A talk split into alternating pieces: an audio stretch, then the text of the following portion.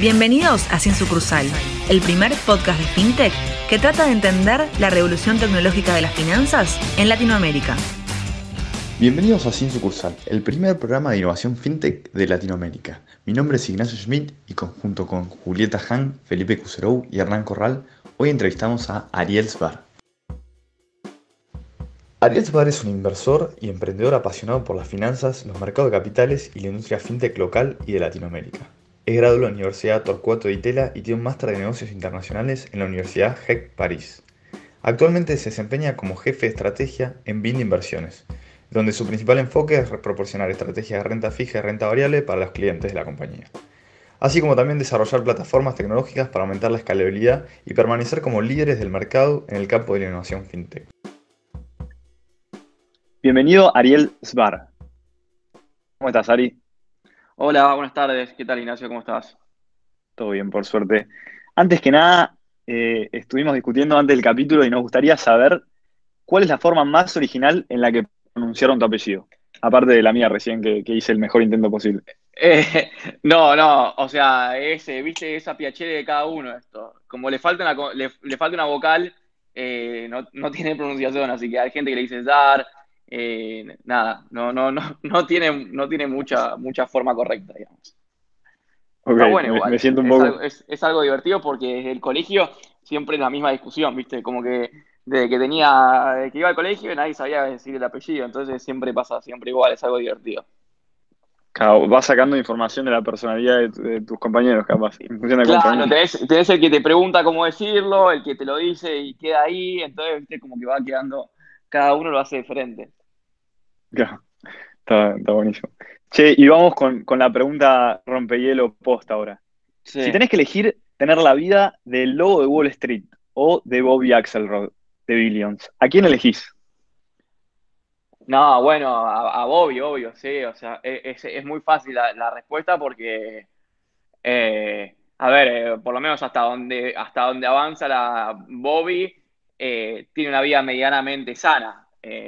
Eh, es, los dos se dedican a cosas no similares porque la verdad es que eh, la vida de Lobo Wall Street, eh, ya no me acuerdo el nombre del personaje real, pero pasó hace muchísimos años y la vida de Bobby es una vida, es una vida actual de, un fan manager que, hay, no sé si miles, pero cientos de tipos que tienen esa vida. y por, por cómo lo, muestra es muchísima, muchísimo más sana y, además el logo Wall Street, eh, digamos, le robaba a los clientes, ¿no? Eh, entonces, y, Bobby eh, se dedica a ganarle al mercado. Son dos cosas diferentes, así que no, la respuesta para mí es obvia, que, obvio, que Bobby. Ahora, ahora haciendo un poco más, charlábamos un poco y, con, los chicos, hablamos cómo, digamos, hoy la, gente que tiene un rol como el tuyo son, casi consideradas, digamos, los, los rockstars del mundo financiero, por decirlo de alguna forma. Pero para, entender un poco más, más allá de, cómo lo percibimos desde afuera, ¿nos querés contar un poco cuál es tu rol hoy en Evin y qué hace un, Head of Strategy en un banco hoy? Mira, yo estoy más abocado a la parte de, el, grupo BIN, em, que es un grupo muy conocido por, por ser muy pioneros en lo que es la implementación de, Open Bank y, APIs. Eh, em, nada, eso nos llevó a, hacer alianzas como la de Mercado Libre en, los fondos de inversión. Em, el, grupo tiene una, parte de inversiones donde nosotros básicamente eh, le permitimos a los clientes eh, operar en Argentina y en el exterior. Em, y esa entrada, ahí nosotros cumplimos un rol de intermediario. Em, y esa entrada al mercado eh, requiere muchas veces de, de saber que, digamos, de que alguien te pregunte, muchas o casi todas las veces, de que alguien te pregunte qué hacer con, sus inversiones. Eh, y mi rol, digamos, ahí es eh, encontrar oportunidades. Em, mi rol es eh, todo el tiempo estar trabajando y entendiendo qué pasa en todos los mercados em, para hablar con, con, los clientes o con nuestros, digamos, internos, clientes internos, y que los clientes internos, digamos, después termina hablando con los clientes eh, y decir, che, muchachos, vamos para este lado, eh, ahora que creo que hay que comprar estas cosas, creo, que hay que vender esto, eh, creo que hay que estar más en pesos y menos en tipo de cambio, creo que al revés, creo que hay que ir de, pesos a tipo de cambio. Entonces, mi rol es todo el tiempo ir mirando qué está pasando en el mundo y ir armando las estrategias que, vamos, digamos, bajando a, nuestros clientes más importantes. Así que ese es mi trabajo principal. Clarísimo, Ariel. En este sentido, ¿vos te considerás un trader? Con lo que recién nos contabas, esto de, bueno, hay que estar más en pesos, hay que estar más en dólares. Y en línea con eso, ¿vos te considerarías con qué perfil de inversión? ¿Uno más arriesgado, más conservador? Mira, a mí la palabra, la palabra trader no me gusta tanto. Em, no, no, no es una palabra. O sea, la respeto, eh, pero creo que es una palabra que está, tiene, es como que está sobrecomprada en, algún sentido, como que, eh, viste, se volvió como medio de moda querer ser trader y querer vivir el trading. Em, yo a mí me gusta mucho más la palabra inversor eh, que la palabra trader. Cuanto más vos achicás el lapso de una inversión, eh, aumentás mucho más las probabilidades de que te salga mal. digo, cuanto más corto es una, es el, digo, vos tenés una acción por cinco minutos, a mi entender es, mm, digamos, es más difícil de pegarle que si la tenés por un par de meses. Em, entonces, yo, digamos, eh, a medida que pasan los años, yo estoy creciendo, tengo 28 años, digamos, todavía estoy aprendiendo un montón. Eh, creo que nunca había terminado de aprender, pero todavía me falta un montón. Me dedico hace, no sé, 8, 8 un poco más de años a esto, pero todavía aprendo. Em, eh, el inversor, digamos, es como que a, mí, a mí entender, eh, si bien toma tal vez un poco más de riesgos que el trader porque se queda con posiciones y con activos eh, durmiendo y, muchas veces eh, lo que nosotros como trader generalmente trata de hacer un profit, viste, comprando y vendiendo de corto plazo.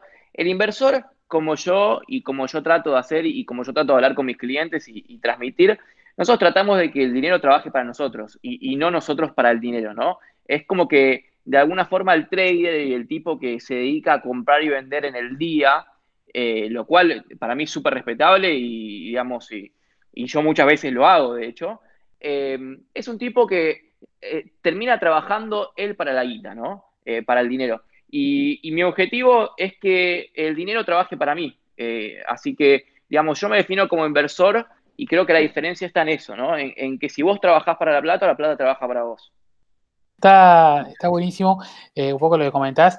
Ahí, eh, la pregunta, digamos, teniendo en cuenta que, digamos, como te manejas mucho dinero de terceros y que estás atento a los mercados y que los mercados casi que no paran en ningún momento de información, eh, ¿cómo es un día normal en tu vida? ¿En algún momento te desconectás del mundo o cómo, cómo lo manejas eso? Me desconecto muy poco, tío, la verdad. mira, mientras nosotros arrancamos ahora, arrancamos a las 7, arrancan los futuros de Estados Unidos, el mercado cierra una hora nomás. Eh, digamos, eh, los futuros arrancan a las 7, pero hay una, lo que se llama aftermarket, el mercado cierra a las 5, y a las, y, pero siguen operando aftermarket. Entonces, desde que cerró el mercado, de repente hubo un anuncio de que eh, Moderna, una, empresa que se dedica a, hacer, digamos, tratamientos médicos, hizo un avance en una vacuna para el COVID. Entonces, de repente el mercado estaba radiando no sé, eh, 0,80%. Entonces, el mercado está casi todo el tiempo abierto. Eh, los fines de semana hay, un, digamos, un momento, de, sábado eh, y domingo hasta la tarde que no abre, pero por ejemplo está, está abierto cripto que abre 24/7. Entonces, en general, eh, no dejo de mirar el mercado, ningún mercado, a la noche tampoco. trato, de, trato de dormir, obvio, pero no sé, miro todo el tiempo lo que pasa en Asia, uno va, se va dando cuenta de que mm, uno piensa que Argentina está separado del mundo eh, y uno piensa que estamos en otra órbita y en más cuestiones tenemos nuestros propios problemas, pero todo está conectado entre sí. Eh, lo, como que, y, se demostró mucho en, esto, en este tema del coronavirus.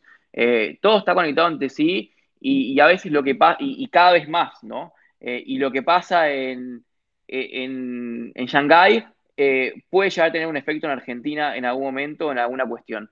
Eh, entonces tengo ese tema de que me gusta, viste, entender casi todo, pero eh, lo, otro, hablaba, lo, otro día hablaba con, justamente en, un, en, un, en, una llamada que me hicieron, qué loco que fue, y esto a mí me saca el sueño todo el tiempo, mucha gente minimizó, y me incluyo el efecto del coronavirus, ¿no? Eh, digo, nosotros, yo lo veía venir el coronavirus a fin de diciembre, si no me equivoco, principio de enero, que estaba, ya ni me acuerdo la ciudad esta de China, pero, viste, en, en cuarentena, eso decía, bueno, listo, queda ahí, no pasa nada, eh, pero cierta gente pasó esa información a, tomar una, digamos, una decisión estratégica de inversión porque no lo minimizó y porque dijo esto tiene impacto. Entonces, la información, a mi entender, cada vez más es un commodity. Em, el tema es cómo interpretar la información. Eh, y eso, digamos, es muy difícil de aprender en un libro eh, y lleva mucho tiempo de experiencia, mucho tiempo de entender que le va a servir o no a, los inversores. Eh, y la única forma de hacer plata en este negocio, y, te diría que en, casi todos los negocios de inversión, no solamente en las acciones y en los bonos y demás cuestiones, sino, eh, o sea, en, economía real, es estar varios casilleros adelante de, los otros. Eh, entonces, viste, uno trata de buscar información y decir qué información te sirve o no para estar un par de casilleros adelante y no pifiarle, porque si te fuiste un par de casilleros adelante y te adelantaste, mucho, te puede salir muy mal. Eh, entonces, eso lleva mucho tiempo y bueno, de a poco lo, vas aprendiendo, pero es muy, complejo. Está buenísimo, Ari, lo que comentás. Y ahí un poco en cuanto a cómo analizar una información, ¿no? Eh, ¿Nos puedes contar un poco cuáles son las diferentes eh, técnicas a la hora de evaluar una inversión? así a súper con bastante desconocimiento del tema de inversiones, de inversiones eh, existe el análisis técnico y el análisis más eh, en base al, valor de una empresa o de un activo. ¿Nos puedes contar un poco las diferencias y qué otro tipo de, análisis hay? Sí, a ver, eh, las acciones, y te diría, no sé, tal vez la renta fija también, las rentas fijas son los bonos hay como dos grandes mundos de análisis, y bueno, mencionaste uno que es el análisis técnico el análisis fundamental. Eh, después está el análisis cuantitativo también. Eh, ahí aparecen la gente que se llaman quants. Eh, y, el análisis técnico te habla mucho más de lo que es entender el, efecto, entender los precios, ¿no? Como que los precios tienen, digamos, atrás tienen noticias posteriores. digo, muchas veces uno mira las noticias y dice, bueno, hoy el mercado bajó porque hubo, hubo miedo sobre el coronavirus. Y eso a veces no es tan verdad. Eh, digamos, muchas veces las, los medios financieros tratan de ponerle títulos a los, digamos, a, los movimientos de mercado. Y en, su mayoría no tienen títulos. Viste, a hay veces que la gente te llama, che, una acción bajó 25%. Eh, y muchas veces no tiene un porqué, ¿no? No hay una, che, ¿por qué bajó? No, no sé che, ¿por qué Mary subió 15%? No, no sé, o sea, no, no hay un por qué, porque el mercado quiere comprar más. Eh, eh, y, ahí entonces el analista técnico te dice, eh, mirá, no hay, digamos, las noticias laguean al, al price action. y el analista técnico no mira noticias, mira gráficos, ¿no? Dice, los gráficos te dicen todo y el price action lo tiene todo. adentro de los gráficos vos tenés la información de las decisiones de inversión de la gente eh, y no necesitas mirar las noticias. ¿no? Eh, y el analista fundamental, por el otro lado, eh, es un tipo que se dedica a entender el valor intrínseco de cada cosa. digo, Mercado Libre vale mil dólares porque vos traes los flujos futuros descontados al presente a través de un, no sé, un discount cash flow y tenés un valor. Si te da 1500 vas a comprar Mercado Libre, si te da 500 vas a vender Mercado Libre. Eh, ahora, mm, cuando vos haces un montón de esas cosas, todo el tiempo tomás algo que se llaman assumptions y todas las assumptions son eh, apuestas, porque ¿cuál es la tasa de descuento de Mercado Libre? ¿Cuál es la tasa de descuento del negocio de Mercado Libre en Brasil? ¿Cuál es la tasa de descuento del negocio de Mercado Libre en Argentina? Eh, no lo sabés. entonces entras en un, viste, en un mix de las dos cosas que yo lo trato de amortiguar. O sea, a mí me gusta mucho eh, análisis fundamental. Yo trato todo el tiempo de evaluar las compañías, eh, pero muchas veces termina pasando que es tanta la incertidumbre que hay que es imposible evaluar un flujo a, tres años. Eh, en Argentina es imposible no solamente valora un flujo a tres años, sino que es imposible eh, descontar un flujo a tres años. No sabes ni cuál es la tasa de descuento. Eh, y entonces te tenés que terminar agarrándote de otra cosa y, muchas veces, en momentos de mucha incertidumbre, terminás agarrándote del price action, que a veces es mucho más verídico de que un modelo, un modelo de flujo de, de discount cash flow, ¿no? Por, lo que hablas un poco suena acá como un partido ajedrez, digamos, ¿no? Como que hay un montón de variables dando vuelta y un montón de, de, efectos eh, que, que, mueven al mercado. Eh, y, como que por, lo que yo leo es como que requerís un, alto grado de, interpretación, digamos, ¿no? Y de, saber eh, anticiparse las cosas. Ahora, ¿quién, ¿quién crees vos que es el número uno en, en, el mundo de las inversiones, digamos? ¿A quién admirás más vos a nivel mundial o a nivel local eh, en este, digamos, en este, en este eh, ámbito, digamos. No, no es muy difícil definir un número uno. Eh, o sea, Warren Buffett era un tipo, es un tipo que uno admira muchísimo. Em, pero es muy difícil definir, digamos, a, Warren Buffett le viene yendo bastante mal los últimos años en, en, comparado al mercado, en comparado a otros tipos. Viste, acá hay que. A ver, en la película que vos mencionaste, que es la de Lobo Wall Street, la parte que más me gusta es cuando están almorzando y el tipo le dice: eh, Nadie sabe para dónde va a ir el mercado. Le dice: No importa si sos Warren Buffett, Jimmy Buffett, no sé qué, no sé para dónde va a ir el mercado. Y termina pasando, eh, chicos, que mucha gente, viste, intenta, pasa su vida tratando de adivinar a dónde va a ir el mercado y, es como, viste, tratar de eh, ir a saber contar cartas o, no sé, es algo probabilísticamente muy difícil. Em, entonces, eh, uno trata de, entender, hay un libro, un libro muy bueno que se llama Fooled by Randomness, eh, y que muchas veces uno dice, bueno, la pegué yo, y, y, en realidad te tenés que dar cuenta que no la pegaste nada y que fue random, digamos, ¿no? y cuando entendés que muchas de las cosas que pasan son random, tratás de entender cómo se juega el juego del randomness. Em, y me parece que es ahí cuando te convertís en un inversor, no en un buen inversor, pero te convertís en un inversor y entender cómo, eh, cuál es el name of the game. Y el name of the game es que nadie sabe para dónde va a ir el mercado. Digo, eh, eh, mucha gente, le el otro día tuvimos un live con Hernán Casá, que, que vino a mi live, y yo estoy seguro que Hernán era, había muy bajas chances que el tipo me diga hace cinco años, yo decía que Mercado Libre iba a valer mil dólares, el tipo me decía ni loco. Em, pero nada, o sea, viste, y el tipo es insider en la compañía, o era. Eh, entonces es como que hay una cuestión de randomness muy, muy grande que yo a poco la voy entendiendo y, la voy tratando de transmitir a mis clientes a, y a mis conocidos. Eh, es que no es que la pegaste vos o no es que el mercado está en contra de vos, sino que esto es random en muchas cuestiones. Eh, muchas cuestiones no, pero muchas cuestiones sí. Eh, entonces, volviendo a tu pregunta, digo, depende para qué. No sé, hay un tipo ahora que estoy siguiendo, es un tipo conocido, se llama Bill Ackman. tiene un fondo que se llama Pershing, Square. Y, y, nada, o sea, es, es claro que el chabón pero así hay un montón de hedge fund managers que a mí me gustan mucho.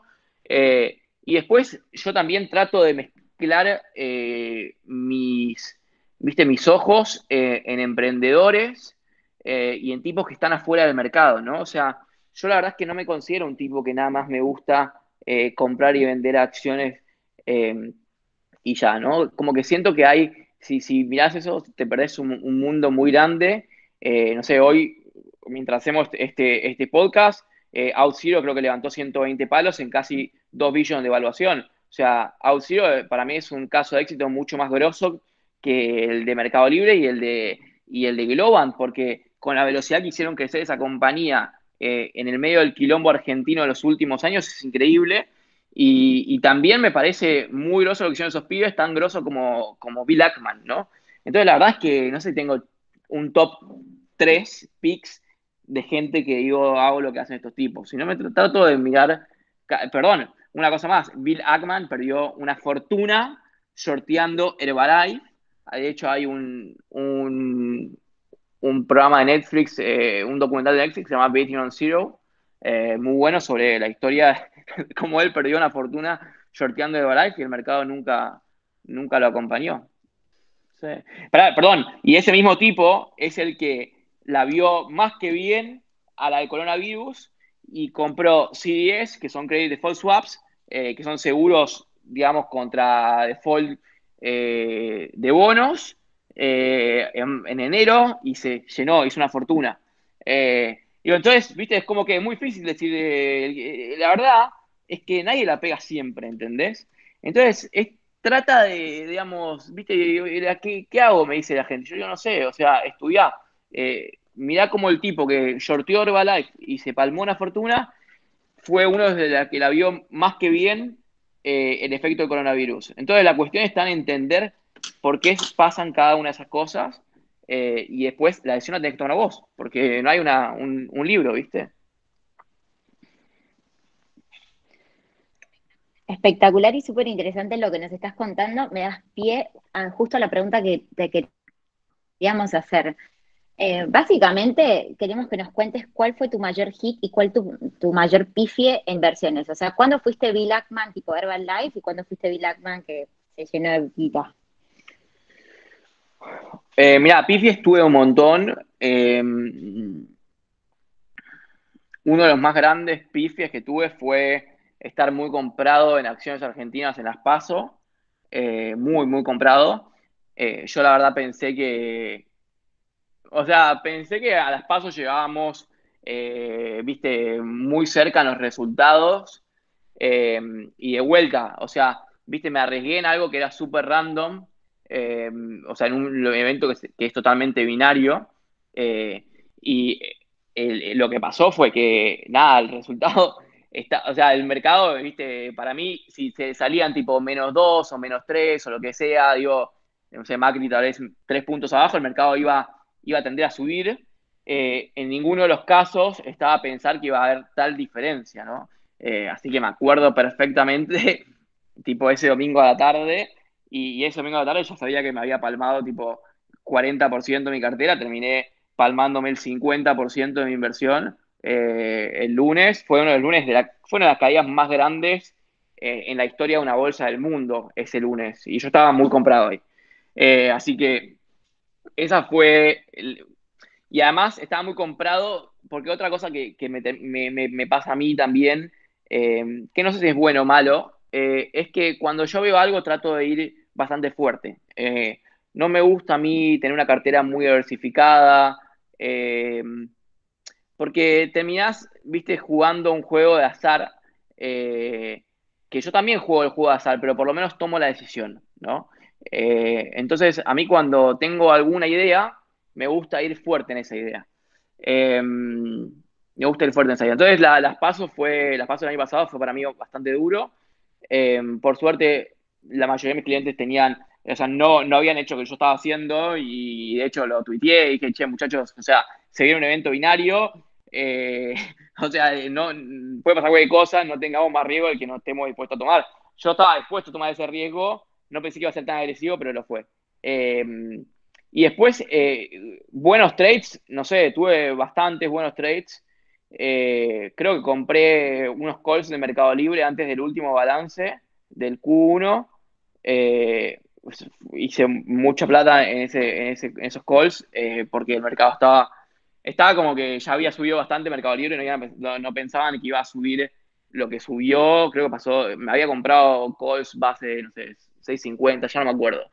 Pero hice, hice por 7, por 8 ese, ese, ese trade. Eh, y después la puse en, Jumia, que es un e-commerce de África, en 4 dólares y ahora, eh, digamos, se vale 7,80. Así que eh, buenos trades no tuve tan no tuve tan interesantes como tan malos como fueron de las pasos y tuve bastantes cosas como la de Mercado Libre, los calls, y, no sé, Jumia, por ejemplo, es otro descubrimiento que yo estoy bastante contento, que es, eh, para mí le queda un montón de recorrido igual, eh, que es una empresa que, es, digamos, un copycat de lo que hace Mercado Libre en Argentina, lo, están replicando en varios países de, África, principalmente Nigeria, Marruecos, Tunisia, Kenia, Egipto, eh, Sudáfrica, y que vale el 1% de lo que vale Mercado Libre.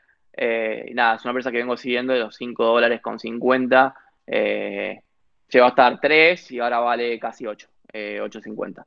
Eh, así que nada, pero creo que es más destacable el pife que tuve en las pasos de que las que la pegué posteriormente.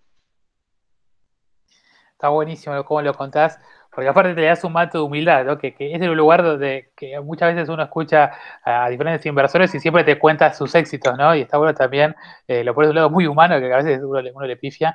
Eh, ah, y, está bueno como, lo planteas. Yo acá te quiero hacer una, otra pregunta, yendo más a un, un plano más, si quiere, a nivel país, ¿no? ¿Por qué pensás que en la Argentina, digamos, hoy si, ves inversiones, el, mercado de, inversiones es tan, tan, tan pequeño, ¿no? O sea, cualquier gente que tenga unos pesos, unos dólares, solo piensa en comprar más dólares o en comprar eh, o hacer un plazo fijo, como mucho una inversión inmobiliaria, pero no más allá de eso. Eh, cuando en otros lugares, obviamente, son mercados mucho más elaborados. ¿Qué, ¿Qué pensás que le falta a la Argentina para dar un paso y que sea algo más común? Mira, eh, en primero, podcast como este, eh, para arrancar. Yo creo que el argentino tiene un problema que es con el peso, que es no quiere tener pesos en general, ya desde inculcado desde los padres a los más chicos. entonces, como que no quiere tener pesos y, tiende a pensar que tener dólares es una, es una estrategia de inversión, lo cual es una estrategia de desinversión porque digamos, la inflación en dólares eh, es existente. Eh, digamos, el metro cuadrado en Puerto Madero en el 2002 valía 800 dólares. Eh, tener dólares abajo del colchón en el muy largo plazo es una mala decisión de inversión.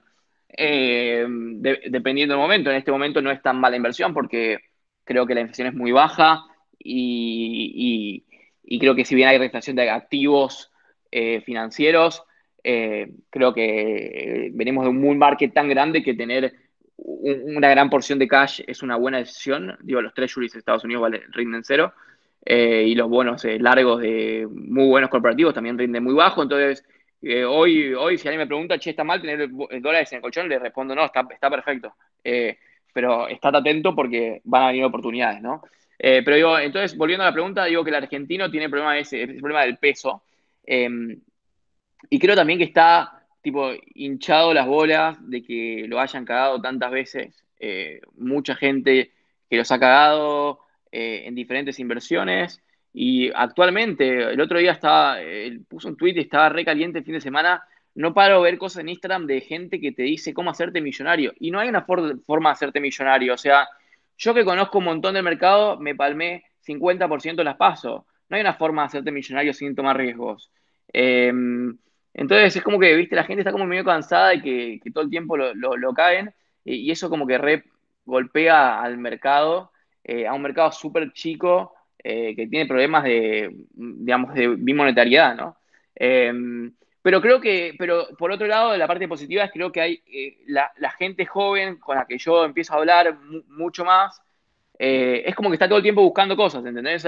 bueno, pero está bien, pero contame sobre los EARs, contame sobre comprar Mercado Libre, eh, eh, contame sobre comprar cosas, eh, empresas de Estados Unidos en pesos. Em, y, de repente empieza, creo que los millennials empiezan a traer eso. Em, no tanto como en Estados Unidos, tal vez, porque no sé por qué, pero no tanto como en Estados Unidos, em, pero empieza a aparecer, ¿no? Empieza a aparecer que hay gente que dice, bueno, soy un poquito más adversa al riesgo que lo normal y empiezo a tomar ciertas decisiones es el fondo de Mercado Libre. Eh, está buenísimo. Creo que hay más de un millón y medio de, clientes ahí en Mercado Pago. Eh, y ya está Walla también. Y, no sé quién más se va a subir a, esa idea copadísima eh, de, poder darle la opción a la gente que invierta en fondos. Digo, los fondos han cagado al inversor en, el 2001. Eso es muy difícil de borrar. Es muy difícil de borrar lo que pasó lo que pasó en estos años con los inversores, la gente que compró bonos en 110 dólares y ahora se lo van a pagar 50. Eh, eso tarda muchos años en, recuperar esa confianza, ¿entendés? O sea, en Estados Unidos el S&P baja 40%, pero sigue subiendo. Entonces es como que, eh, viste, generas confianza, la gente quiere comprar acciones de Coca-Cola, eh, quiere comprar acciones de Microsoft. acá todo el tiempo estamos, viste, erosionando la confianza de la gente, poniéndole trabas eh, y complicaciones que, que, hace que sea como cada vez como que uno no lo quiere hacer más.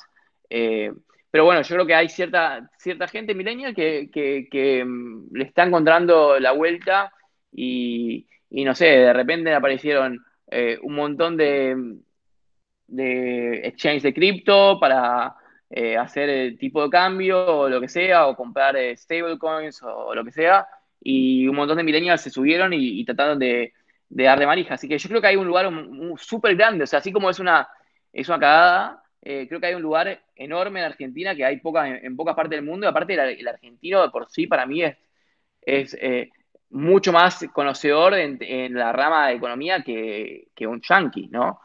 solamente que tiene ese problema de, nacimiento de que todo el tiempo agarramos cualquier parte que, o sea, digo, o sea, hablas con gente que, que los padres le dicen a, a las chicas de, 19, 20 años que empiezan a dar su primer sueldo, comprar dólares y ya, ¿entendés? Y los tienen ahí en la caja de ahorro.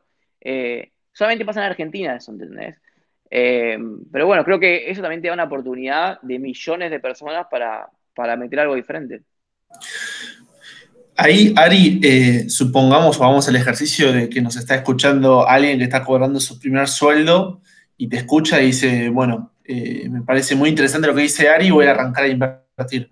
¿Cuáles son, digamos, los principales o los errores más comunes que vos ves en los eh, inversores primerizos y qué le recomendarías, digamos, para que, no los tenga? Mira, esto es, muy, esto es muy sencillo. Los primeros, la primera plata que vos te ganás eh, hasta los 35 años, te diría que eh, tus ahorros como que son insignificantes en tu vida financiera. Eh, no sé, hasta los 30, depende de cómo te va, ¿no? Pero digo, hasta los 30, 35 años, toda esa plata que vos ahorrás y gastás y demás cuestiones, si mirás tipo el, total value de, una, de un promedio de una vida de un, de un profesional, un, no sé, un, digamos, autónomo, lo que sea, es muy bajo, ¿no? Entonces, en general la gente, cuando debería estar probando y haciendo inversiones y comprando Coca-Cola con CEAR y comprando Microsoft con CEAR o Google con CEAR, eh, no lo hacen. Entonces, uno hasta los 35 años, con esa plata que uno tiene de sus ahorros, debería tomar mucho más riesgo del que va a tomar después. ¿Por qué? Porque llegan a los 45 años, eh, donde sí tienen un, buen income, em, donde les va mucho mejor y no, no entienden, ¿entendés? Em, entonces yo creo que hasta los 35 años uno tiene que tomar, o sea, lo que a mí pasó a mí en las PASO, eh, yo no me voy a olvidar nunca en mi vida. Yo perdí una gran, o sea, una gran parte de mis ahorros pero primero que los recuperé. Y segundo, que esa enseñanza que tuve la oportunidad de tenerlo a los 27 años es espectacular, digamos. O sea, más allá que fue trágico en ese momento y por un par de meses después, y yo estuve muy mal, fue, lo miro hoy, fue espectacular que me pasó a los 27 años y no me pasó a los 50, porque me dio una enseñanza excelente para el resto de mi vida. Entonces, hasta los, hasta los 35 años, uno tiene que hacer esto más riesgos. Eh, o sea, comprar los 200 dólares y dejarlos ahí es una pésima decisión porque eh, nada, no te cambia nada, no te va a cambiar nada eh, para lo largo de tu vida o del valor tipo total de tus ahorros, eh, pero sí vas a tener el problema que no vas a haber aprendido y cuando sí tengas guita, no vas a saber qué hacer. Claro, siendo una analogía como la que hacíamos con, lo, que decías de las empresas, es si, uno fuese a descontar los flujos futuros de, uno mismo, digamos, la mayor concentración probablemente va a estar muy en el futuro, entonces vos decís lo que conviene quizás es aprovechar, digamos, los ahorros de ahora para, aprender y después, digamos, cuando tengas, eh, digamos, los flujos de fondo más fuertes, ahí ya la, vas a tener más clara, digamos. Es un poco eso, ¿no? Sí, obvio, Nacho, o sea, eh, digo, viste, hasta los 30 años, por más que te vaya súper bien, eh, lo que tal vez, digo, te, te, doy un ejemplo, digamos, no sé, estándar, digamos, lo que vos ganás tal vez en un año teniendo 28 años y tal vez, tal vez lo ganás eh, en, promedio en, medio mes cuando tengas 40. Entonces, digamos, vos tenés que aprovechar para mí hasta los 30, 35 años en tomar decisiones muy agresivas y en aprender. O sea, lo que te parece un montón, si te pones a pensar y si sos un poco inteligente, decís, mira, digamos, eh, si me va bien a mí, a los 40 años, yo voy a tener muchísimo más income del que tengo ahora, ese momento que yo tengo para aprender eh, y entender de, plata. Porque, digamos, hay algo que, pasa acá y es que eh, el dinero nos afecta a casi todos, excepto que, sea, que estés en situación de pobreza, ojalá que, digamos, que no, no estemos ahí, pero excepto que estés en situación de pobreza o indigencia, todos tenemos que tomar decisiones de dinero. Eh, no te diría cotidianamente, pero casi. Yo tomo decisiones de dinero cotidianamente. Eh, pero, viste, todo el tiempo tenemos que tomar decisiones de dinero y es como no saber hablar, ¿entendés? O sea, no, no, no entender de dinero es como no saber hablar para mí. Eh, entonces, creo que hasta los 35 años tenés que aprovechar a tomar decisiones, aprender, mirar YouTube, arriesgarte. Bueno, espectacular. Y ahora eh, te voy a preguntar cómo se aprende a hablar, porque me acaba de decir que todos tenemos que tomar decisiones de dinero y que saber de eso es como saber hablar.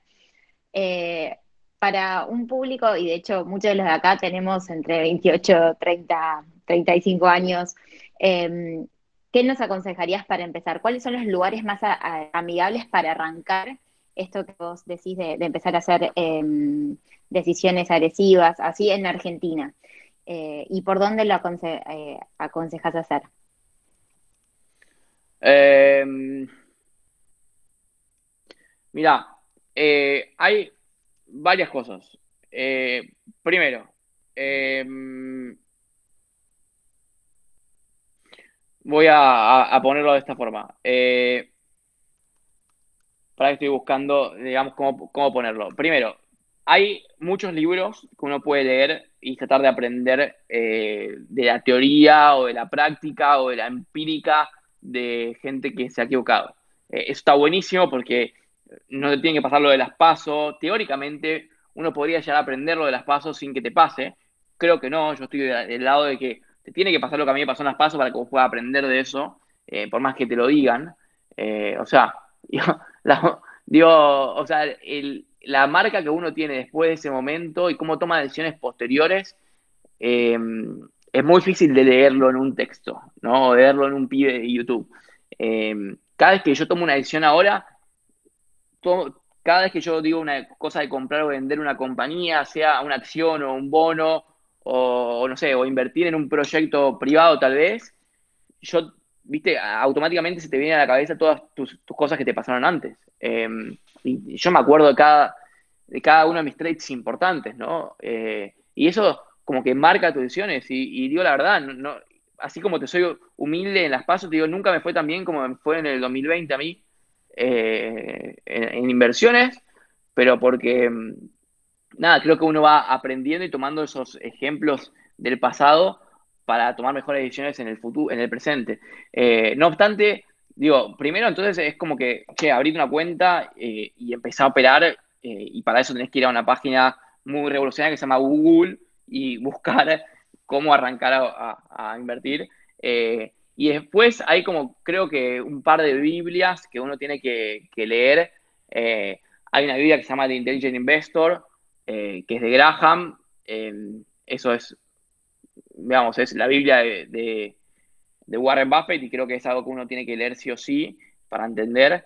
Eh, y después un libro que a mí me gusta mucho se llama The Millionaire Next Door, eh, que habla mucho más de la parte eh, como de personal finance, ¿no? de cómo ser un millonario de verdad. y un millonario de verdad, hay un pie que se llama Naval, es un inversor muy, muy crack, en muchas compañías privadas y escribe bastante cosas copadas en Twitter hay varios videos de él muy interesantes.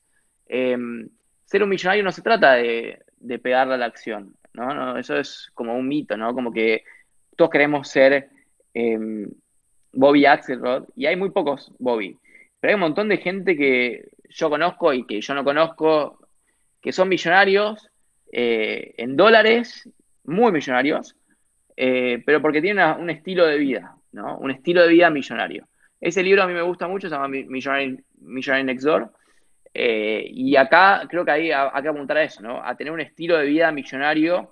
Eh, y para eso, Julia, hay que entender el lenguaje de la riqueza, que es un idioma.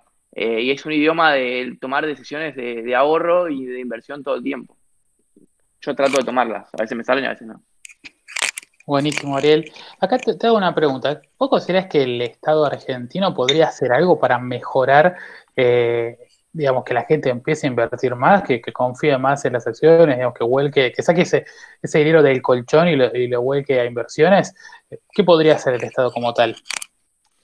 Mira, la pregunta está bien. Yo no soy político. Eh, el otro día, día eh, vos prende, ahora prendo la si termino esto de charlar con vos, prendo la tele y vas a encontrar gente que está hablando todo lo mismo. Del coronavirus, de los runners, eh, todos hablan de lo mismo. Eh, viste, hay cosas que no podemos cambiar, ¿entendés? El Estado puede incentivar eh, el ahorro y la inversión, sí. Hay cosas que se pueden hacer, sí. sacar el cepo, ponele. Pero no cambia, o sea, no, no podemos estar esperando que el Estado tome una decisión para que nosotros aprendamos a invertir. Eh, viste, en, el 2020 depende de que uno haga cinco clics en una tecla y se ponga a estudiar y se ponga a investigar cosas. O sea, digamos, es como que está, es democratizado todo, ¿no? O sea, uno puede invertir en cualquier tipo de activo del mundo casi en cinco días, ¿entendés? Eh, y no hay que ser un, o sea, un experto eh, en Rocket Science. Entonces, digo, sí, el Estado podría hacer un montón de cosas que no las hace y no tengo ni la menor idea de las que las tiene que hacer. Y la verdad, creo que no nos tiene que importar. O sea, uno tiene que tomar las decisiones sobre lo que uno puede decir personalmente y es sobre su familia, sobre hacer una compañía que tenga muchísimos empleados eh, y pueda contratar gente y sobre sus inversiones. Y para eso, viste, hay que ponerse y estudiar. Eh, y lleva un montón de tiempo y lleva un montón de sufrimiento en algunas cosas y, no sé, excitación en otras, ¿no? O sea, la semana pasada me tocó estar en una acción que subió 35%. Bueno, pero también me ha tocado estar en las pasos. Eh, y, nada, lleva, viste, lleva a que uno tome la decisión de hacer y aprender el idioma, de tipo entrar al Duolingo, eh, entrar al, Duolingo de las inversiones. Buenísimo, Ari. Siguiendo un poco en el contexto argentino, eh, y también creo que nos va a servir como ejercicio para, entender cómo se evalúa una empresa. Eh, una pregunta que te queríamos hacer, y también como alguien que trabaja, digamos, en, un grupo financiero, es ¿por qué cuando uno ve, por ejemplo, los, bancos argentinos eh, valen tan poco, digamos, en su cotización bursátil? En comparación con bancos de otro país, como por ejemplo Chile, en donde si querés la, base de cantidad de potenciales clientes es, mucho menor. ¿Cuáles son ahí como las, variables que juegan a la hora de, evaluar una, una, compañía de este estilo? Em, los bancos argentinos no valen nada en términos relativos. Eh, el otro día, el otro día eh, nada, voy a traer el ejemplo de Meli porque mucha gente lo conoce, pero digo, en 2016 Galicia valía eh, 8 mil millones, creo que es, no me acuerdo si es 8 mil o 6 mil, pero no importa. Eh, valía lo mismo que Mercado Libre, ¿no? Eh, pongamos que es 8 mil. Hoy Galicia vale 1.500 o, 1, eh, 1.600 millones de dólares y Mercado Libre vale arriba de 50, ¿no? los bancos argentinos en términos relativos no valen nada. El tema es que, digamos, uno cuando dice cuál es el valor justo de cierto activo, eh, una de las opciones es, lo hablamos anteriormente, es decir, bueno, eh, a ver, eh, no es una de las opciones, es así. O sea, el valor de cualquier activo es, digamos, el valor presente de todos los flujos que va a generar hacia el futuro, ¿no? el tema es que en Argentina es muy difícil de estimar correctamente los flujos que va a generar a futuro cualquier negocio, no solamente los bancos. O sea, un kiosco es imposible de no solamente estimar los flujos, sino además descontarlos. O sea, ¿cuál es la verdadera tasa de descuento? Hay algo que se llama, cuando uno hace, hace un modelo que se llama eh, discount cash flow, descuenta esos flujos. Uno dice, lo que dice es el valor de, el, valor de, digamos, eh, el valor de Kansas, para ponerle un nombre, es eh, Kansas, dos puntos, valor igual a la sumatoria de todos los flujos, de todos los años, del el fondo, digamos, eh, eh, free cash flow, ¿no? La caja, caja libre que le queda al, accionista, eh, en realidad al accionista y al, tenedor de la deuda, al, infinito. ¿Y cómo hace uno para el cash flow número 8? Lo tiene que traer al valor presente. ¿Cómo lo trae al valor presente? Por algo que se llama WAC, ¿no? Que es la tasa promedio de costo del capital. En Argentina, eso es imposible de estimar. Es imposible saber cuál es la tasa de descuento de un corporativo o, de una empresa como Kansas, eh, que sí es muy fácil en Estados Unidos. Eh, entonces, che, la, eh, Galicia está caro o barato, no, no sé, porque no sé cuál es el, digamos, no sé hacia dónde va Argentina en un año. No sé si vamos a Argentina. Yo, para, para tenerlo en cuenta, o sea, Galicia en el 2012 estuvo más bajo que los valores que hoy, ¿no? O sea, Galicia en el 2012 valía 5 eh, dólares, 5 dólares con 50, lo que sea. Eh, y, también estuvo, no sé, 70 dólares en el mejor de los casos. Hoy estamos en 11 y medio o 12. Entonces la pregunta es, ¿vamos a un modelo del 2012? Eh, y también esto se traduce no solamente en Galicia, sino también en empresas de utilities. o el fair value de los activos argentinos está en el medio. Eh, no, no, no lo sé, no lo sé, es muy difícil de saber eso. Eh, hay como muchísimas variables que afectan y por eso es que hablamos anteriormente de que se mezcla un poco el, análisis fundamental con el análisis técnico y llegan momentos como este en el argentino donde es muy difícil eh, entender el valor justo de muchos activos y uno se pone a, operar con el valor, digamos, con análisis técnico y no el análisis fundamental. Claro, eh, en, línea con eso, digamos, recién hablábamos un poco de, digamos, la, gran dificultad de eh, evaluar un activo argentino y, digamos, hoy se está viendo mucha popularidad en un elemento, digamos, como de alguna forma, por, decirlo yo desde eh, la informalidad, ¿no? Como más híbrido, como son los, los CDRs. ¿Querés contarnos un poco cómo funcionan los CDRs y por qué crees que recién ahora tuvieron este boom en, en volumen? No, hay, sí, primero, hay ciertas cuestiones que afectaron que los CEDARs, perdón, primero, ¿qué son los CEDARs? Son eh, eh, una acción de Estados Unidos que cotiza en pesos. El banco Comafi compró un negocio que tenía el Deutsche Bank en Argentina, que es básicamente transformar una acción de Apple eh, en un certificado de depósito en pesos en Argentina. es un activo en pesos en Argentina que uno puede tranquilamente convertirlo en una acción de Apple, ¿ok? O sea, uno si tiene cinco acciones de Microsoft, literal, cinco es el ratio, puede convertirlo en una, cinco acciones, perdón, si tiene cinco CDR de Microsoft, puede convertirlo en una acción de, Microsoft en el exterior si tuviera una cuenta. Eh, tenés el derecho, es, no, no es que es magia, ¿no? Es un certificado de depósito. Eh, esos certificados de depósito se tradean en la bolsa local eh, y hay un comprador y un vendedor dado que uno puede comprarlo en pesos y venderlo en el exterior, eso, digamos, se arbitra contra lo mismo que uno podría arbitrar un Bonar 24, entonces cotiza al tipo de cambio con con liqui. A veces, como algunos tienen más o menos liquidez, eh, hay diferentes tipos de cambios, pero todos tienen un promedio similar al contado con liqui con los bonos, eh, que es, no sé, 112, lo que sea. Em, ¿Por qué ahora tienen mayor volumen que antes? Porque, primero, hace un par de meses, eh, perdón, o creo que el año pasado, a principios del año pasado, se ampliaron mucho la gama de CEDARs que había. Anteriormente había muy pocos CEDARs y se multiplicaron por una gran cantidad. La CNB aprobó que se multiplique la, cantidad de CEDARs, entonces hubo mucho más CEDARs de lo que había antes. O sea, ahora tenés tener 3, la Globant, eh, Twitter, Facebook, Amazon, antes no había eso.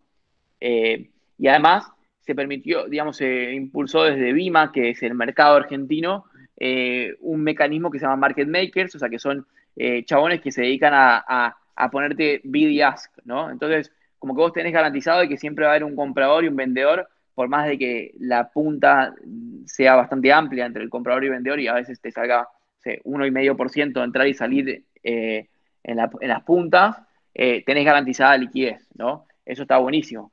Eh, entonces, como que vos decís, che, si soy un tipo que voy a comprar una acción a, un mes, eh, tener la posibilidad de hacerlo en pesos. Y, digamos, al mismo tiempo estás implícitamente comprando contado con liqui, es, es hermoso.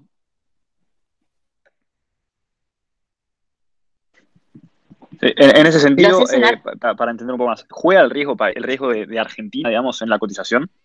Sí, porque en, la o sea, en el riesgo de tener ese activo no juega. Eh, bueno, a ver, primero, eh, si uno se pone muy ácido, hay un escenario en el que en el que hay un riesgo Argentina que te saca tu casa, ¿ok? como te saca tu casa, te saca también tus CEDARs, ¿ok? hay que ser muy ácido para ver ese escenario yo no lo veo ni ahí, eh, pero digo, está, cualquier cosa que está en Argentina, porque el CEDAR está en Argentina, tiene el riesgo em, de propiedad privada argentina. Los activos nunca se tocaron eh, en la historia argentina. O sea, las tenencias eh, de títulos nunca se tocaron, lo cual yo a, esa, ese riesgo le veo una probabilidad muy, baja. y después, el otro riesgo que tienen los CEDARs es la cotización, porque como yo te decía, como los CEDARs, eh, Microsoft, eh, CEDAR cotiza en pesos. Entonces, si el tipo de cambio se evalúa, eh, si contado con liqui sube, eh, la cotización de Microsoft en pesos sube. Entonces, si Microsoft en dólares, para darte un ejemplo, en una rueda Microsoft en dólares se queda flat, o sea, sube 0%, pero el contado con liqui se evalúa 3%, o sea, sube 3%, el CDR de Microsoft va a subir 3% te lleva más a un plano eh, de las fintechs. Queríamos saber eh, cuáles son para vos las startups líderes de, eh, este, de este, rubro que ves a nivel mundial. Wow, muy buena pregunta. A nivel mundial, sin dudas, creo que la startup líder es, es Robinhood. es una aplicación en Estados Unidos que fue, nace en el 2008, 2009, ya no me acuerdo del año exacto, pero trae como innovación el que vos puedas comprar y vender activos gratis, ¿no? O sea, literalmente no tienen comisión, commission free. Vos comprás y vendés eh, en dólares en su aplicación eh, acciones de Tesla eh, sin comisión. Tenés una comisión implícita, después podemos hablar mucho tiempo de cómo funciona, pero básicamente es gratis, ¿no? y en la cuarentena, te diría que una de las cosas muy grosas que pasó es que se unieron muchísima gente a Robinhood eh, para empezar a comprar y vender acciones que antes a veces no lo hacían. Eh, se vuelve como medio timba, esa es la parte negativa de eso. Eh, Viste, el ser humano siempre trata de ganar sin riesgos y siempre eso es el peor error. Ganar sin riesgos no existe. Pero bueno, nada, definitivamente Robin Hood está haciendo un muy buen trabajo eh, con sus UX, son espectaculares. Eh, las comunicaciones para los millennials y no millennials también, ¿no? Digo que para el tipo que no es profesional, de hecho, por ejemplo, eh, Robin Hood tiene opciones, ¿no? Que son como un derivado y la gente que no era profesional ahora, viste, como que traían opciones, me parece súper groso y eso lo hicieron a través de su UX eh, y eso hubo comunicación tan sencilla para, para la gente que no es experta. Así que te digo, top pick número uno es Robin Hood.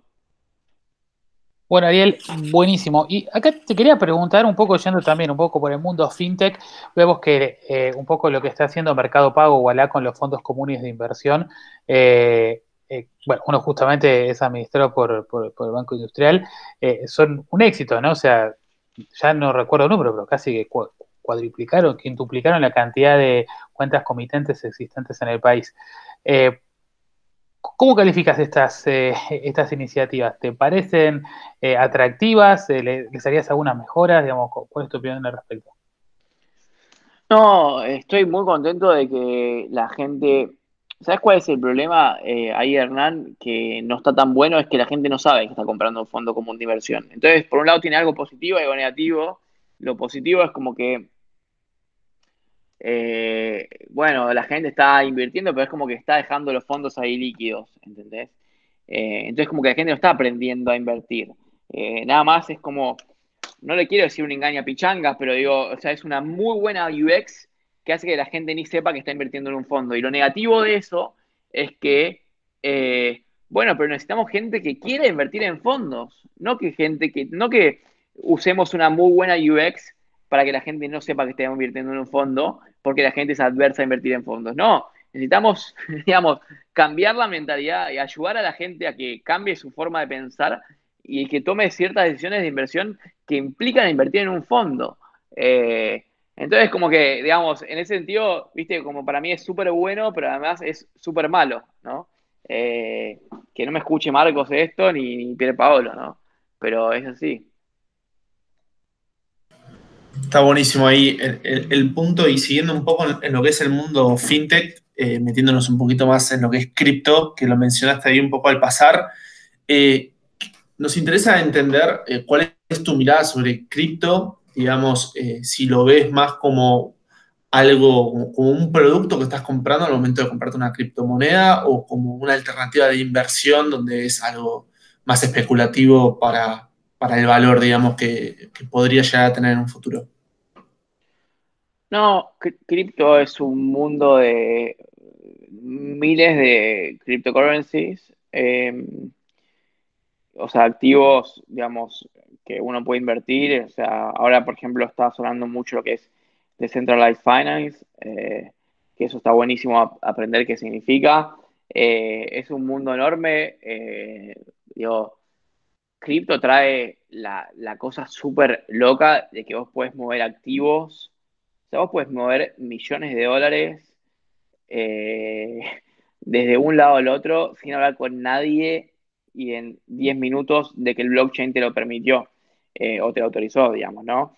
Yo quiero mover 10 palos en Bitcoin desde Binance a, eh, Coinbase y lo hago con dos clics, no hablé con nadie, no mandé una carta, no escribí un mail, no necesité autorizados, o sea, eso es como, a mí me voló la cabeza hace varios años sobre, sobre cripto y decir, che, pará, muchachos, el, sistema burocrático financiero está totalmente obsoleto eh, y nos van a pasar por arriba. Uno de esos ejemplos es Robinhood, eh, pero el tema es que el Robinhood trabaja sobre un sistema burocrático obsoleto de financiero eh, y de repente cripto se volvió como una locura porque vos puedes, viste, te invierte millones de dólares sin hablar con una sola persona y moverlos de, desde Malasia hasta Argentina. Em, eso es como súper, súper abstracto y loco y me encanta.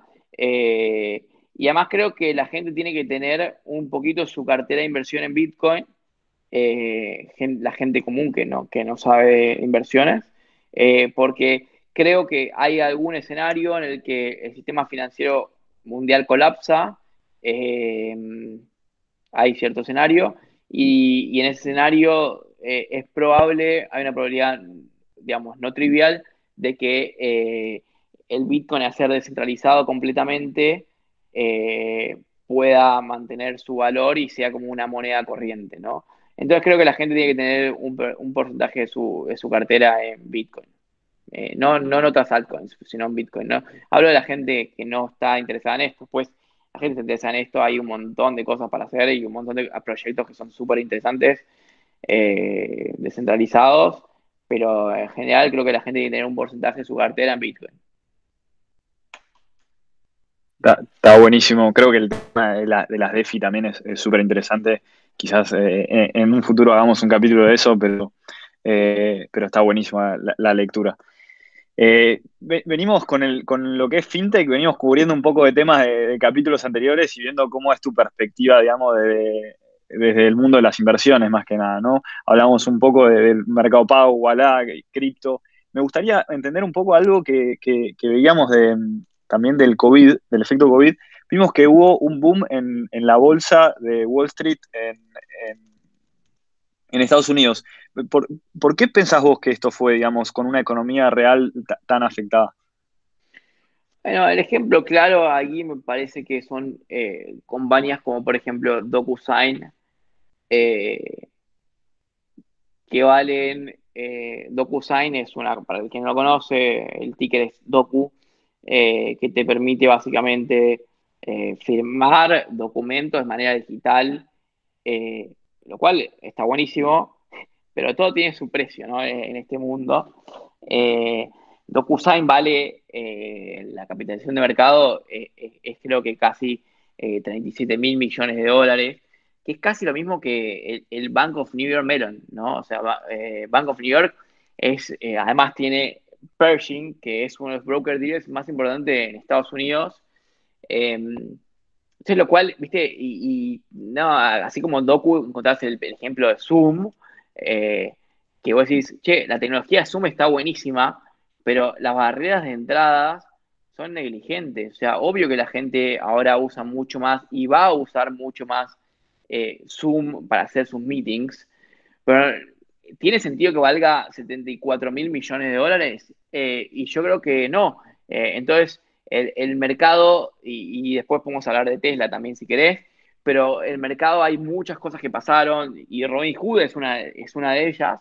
Eh, el mercado eh, compra ciertas cosas, ¿no? Como que de repente hay cierta revolución y todos vamos al, cloud eh, de manera abrupta. Y yo no sé si después de la salida del COVID, viste, si no, no hablamos nunca más no estoy tan seguro de eso, ¿no?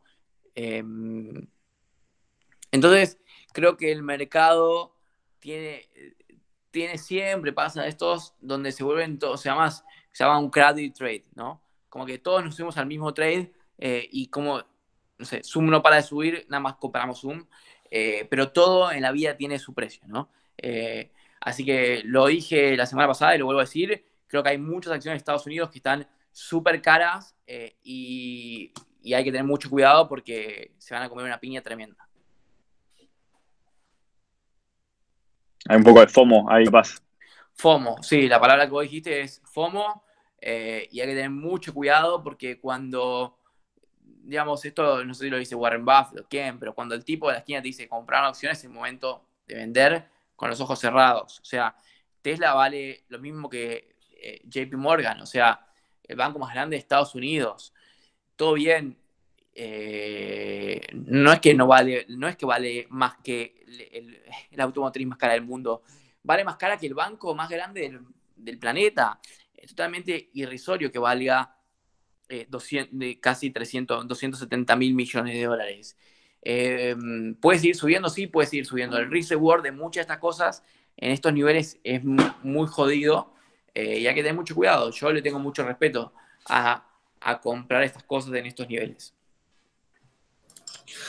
Ari, eh, te seguimos en redes y sabemos que sos muy activo eh, y que haces muchas iniciativas para difundir más todo lo que son tus conocimientos sobre finanzas y, hablar con expertos.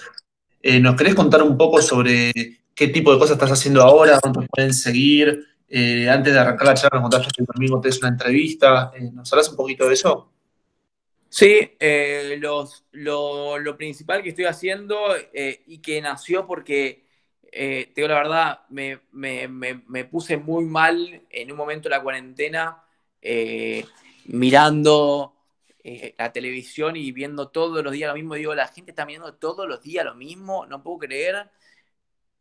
Y me sacó el sueño eh, entonces armé este, este live que tengo, que nada, súper humilde, todos los domingos traigo a gente que me parece súper grosa eh, y se llama Invirtiendo y no sé, estuvo Hernán Casada, que es eh, co-founder de Mercado Libre, Santi, Santi, que fue el, el, secretario de Finanzas de Argentina, el domingo pasado estuvo Daniel Elstein, director de, de IRSA, los mayores constructores de Argentina. Eh, nada, traer un poco los, domingos un poco de positivismo y decir, che, Argentina está todo mal, eh, pero digo la verdad, es, digo la verdad, eh, chicos, acá a todo el que nos escucha, digo, yo creo que no nos podría haber pasado nada mejor que tener menos de 30 años, y esto es súper egoísta, pero digo, tener menos de 30 o 35 años y, y vivir en Argentina, porque están todos muy negativos, están todos mirando la tele y mientras tanto uno puede hacerse una fiesta en este país. Eh, pero bueno, nada, es, depende de cada uno qué, qué, decisión quiere tomar. ¿Quiere mirar la tele y escuchar lo mismo todos los días o quiere hacer algo diferente? Está buenísimo, sí, estamos tanto de tu programa y vimos que cuando lo arrancás, siempre le preguntás a tus entrevistados qué estaban haciendo a los 22 años. Ahora te preguntamos a vos, ¿qué estabas haciendo a los 22 años? Mira, a los 22 no, pero a los 17, cuando yo estaba en el último año de colegio, em, creo que lo conté un par de veces, armé una página se llamaba que llegó a tener, creo, 15 empleados. Eh, y era como el copycat, yo soy de Corrientes, del interior de Argentina, era como el copycat de, de, no sé, de Facebook, lo que sea, era como un social network en el interior. Eh, y en, ese momento eh, hay un libro muy bueno de Peter Thiel que, que, se llama From Zero to One. Yo pasé From Zero to One, súper chico, súper humilde, súper en el interior del país, ¿viste? Eh, pero pasé de Zero to One. Eh, y les pasa a ustedes en este podcast y les pasa a cualquier persona que pasa de Zero to One. Y ese placer y ese sentimiento de pasar de Zero to One, eh, creo que es el que hay que generarlo todo el tiempo. Bueno, Ari, y algo que, nos queríamos sacar la duda, que, en tus redes se, dice mucho y, hacen bastantes chistes con esto, es hacer manteca. ¿Qué, ¿Qué significa? ¿Nos contás un poquito? Sí, es que, pero porque en Argentina, viste, te dice, che, estamos tirando manteca al techo, viste, no es para tirar manteca al techo, la típica frase, entonces cuando, eh, cuando eh, al podcast viene, eh, a tu podcast sin sucursales viene Pierre Paolo, es manteca, ¿entendés? Es, buenísimo. Entonces así que esa es la frase de manteca, viene de tirar manteca al techo. La vamos a usar, la vamos a usar para, para publicitarlo. Muy bien, dale gas. Creo que fue eh, súper instructiva eh, esta entrevista. Yo, personalmente aprendí eh, un montón. entonces, más que nada, agradecerte por, habernos regalado este, este rato. A ustedes la están rompiendo. Espero que sigan a no parar. Y es para, de vuelta, repito esto: cualquier tipo que tiene menos de 35 años, Argentina es una fiesta.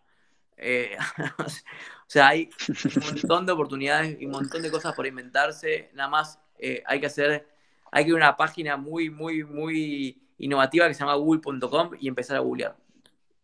Vamos con esa conclusión entonces. Muchas gracias. Gracias, chicos.